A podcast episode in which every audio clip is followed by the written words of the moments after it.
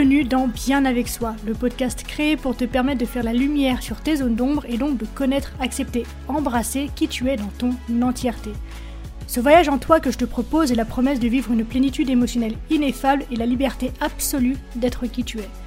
Pour cela, je te parle de développement personnel, de psychologie, de philosophie, de spiritualité, de résilience, de mindset et aussi de mes apprentissages. Je suis Marie Perron, coach spécialisée dans le shadow work et je suis ravie de t'accueillir dans ce tout nouvel épisode.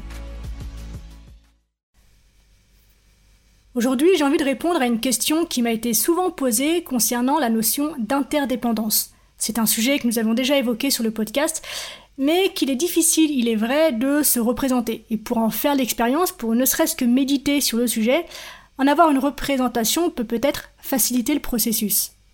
Et donc je me suis dit que j'allais compléter la vision que tu peux avoir de cette notion d'interdépendance et de un partout, tout le temps, à n'importe quel endroit de l'univers.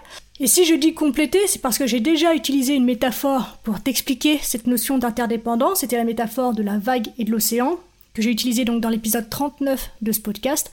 Donc, si tu l'as pas encore entendu, eh bien, je t'invite à l'écouter et à la visualiser, à la vivre, elle aussi.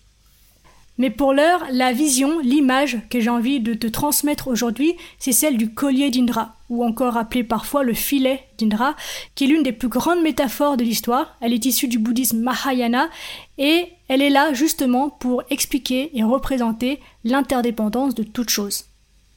Les humains, aussi loin que l'on puisse remonter dans l'histoire de l'humanité, ont toujours cherché un moyen de se représenter et de pouvoir transmettre la notion du divin cette mystérieuse unité en toute chose dans l'univers. Et ce n'est effectivement pas une tâche facile si l'on considère que les signes linguistiques que nous utilisons au quotidien sont nos principaux outils pour représenter quelque chose. Mais comment quelques mots simples, limités, peuvent-ils décrire l'immensurabilité du cosmos? Dans la Lettre de Georges Louis Borges, L'auteur a été confronté à ce dilemme. Il confesse d'ailleurs son incapacité à décrire sa vision de l'univers fixée sur un point holographique, donc une sphère d'un pouce, en disant les mots suivants Ce que mes yeux ont vu était simultané, mais ce que j'écrirai est successif parce que le langage est successif. Et Borges n'a pas été le seul à se heurter à cette limitation. Les mystiques de toutes les époques ont eux aussi été confrontés à ce même problème en cherchant à partager une vision de l'éternité. Pénétrant l'ineffable, ils ont cherché un moyen de transmettre ce qu'ils avaient appris, ce qu'ils avaient vécu, ce qu'ils avaient expérimenté dans leur exploration spirituelle. Et évidemment, le langage ordinaire n'a jamais été à la hauteur. Une chose est sûre, c'est que dans tous les cas, l'usage du langage poétique, métaphorique, imagé, allégorique est nécessaire parce qu'il est capable d'évoquer des images lointaines et de symboliser des concepts considérés comme complexes. Et donc de nombreuses métaphores ont été utilisées pour tenter de créer des analogies pour l'univers. Je t'en présente quelques-unes. Par exemple, pour signifier la divinité, un persan parle d'un oiseau qui est en quelque sorte tout oiseau. Alain de Lille, de son côté, parle d'une sphère dont le milieu est partout et dont la circonférence n'est nulle part. Ézéchiel, quant à lui, parle d'un ange à quatre faces qui regarde simultanément l'Est, l'Ouest, le Nord et le Sud. Et donc, à cette illustre liste, il convient selon moi d'ajouter cette image du collier de perles d'Indra, donc également connu sous le nom, comme je l'ai dit, de filet d'Indra. Cette métaphore bouddhiste Mahayana a été développée dans le sutra Avatamsaka au IIIe siècle pour signifier l'interconnexion entre toutes les choses de l'univers. C'est en fait une extrapolation du concept de Pratitya Samutpada qui fait référence à tous les phénomènes qui émergent ensemble, en même temps, dans un réseau interdépendant de causes et d'effets. Et une des visions les plus explicites que j'ai pu trouver au sujet de ce collier métaphysique miraculeux viennent du livre Hawaiian Buddhism, The Jewel Net of Indra de Francis Harold Cook, et voici ce qu'il nous explique. Au loin, dans la demeure céleste du grand dieu Indra, il y a un filet fabuleux qui a été tissé et suspendu par un artisan rusé de telle sorte qu'il s'étend à l'infini dans toutes les directions. Pour apaiser les goûts extravagants de la divinité, l'artisan a placé un joyau brillant dans chacun des trous du filet. Parce que le filet est infini, les joyaux sont infinis.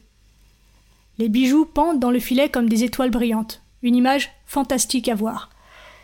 Si l'on devait choisir arbitrairement un de ces bijoux et l'inspecter de près, on découvrirait que sur sa surface brillante se reflètent tous les autres bijoux suspendus au filet en nombre infini. Chacun des joyaux réfléchis réfléchit alors chacun des autres joyaux, et ainsi apparaît un nombre infini de reflets réfléchis. Et donc en fait, cette image m'a fait penser à quelque chose de plus simple, de peut-être plus quotidien et qui pourrait faciliter ta connexion à cette notion d'interdépendance puisqu'il te suffira de poser les yeux dessus pour pouvoir te laisser porter par la vision que ça te propose. Et donc voici ma vision du collier d'Indra. Imagine en fait une toile d'araignée tôt le matin couverte de rosée. Dans chaque goutte de rosée se trouve le reflet de toutes les autres gouttes, et dans chaque goutte réfléchie, le reflet de toutes les autres gouttes réfléchies.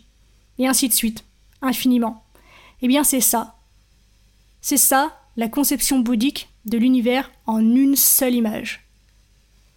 Donc finalement, cette métaphore du collier de perles d'Indra est incroyable parce que elle ne nous permet pas seulement de visualiser l'image d'un univers miroir aux branches infinies et indivisibles, mais il englobe également le concept de karma dans son enchaînement de causes et d'effets, qui sont les reflets du bijou, une interconnexion vertigineuse et époustouflante où chaque acte affecte tous les autres actes. Chaque instant est lié à tous les autres instants depuis le début de l'univers.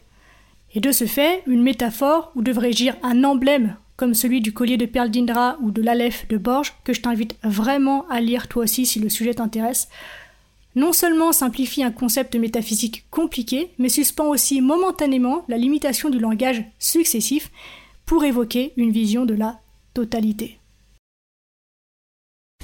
On arrive déjà à la fin de cet épisode. Merci de l'avoir écouté jusqu'au bout.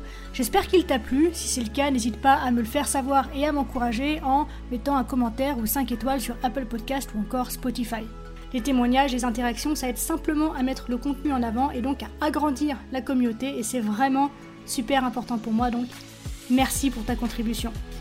Dernière chose, si tu as envie de me poser des questions, d'interagir avec moi ou de me soumettre des sujets que tu aimerais que j'évoque dans ce podcast, eh bien n'hésite pas à me le faire savoir en privé sur Instagram, le lien se trouve dans la description.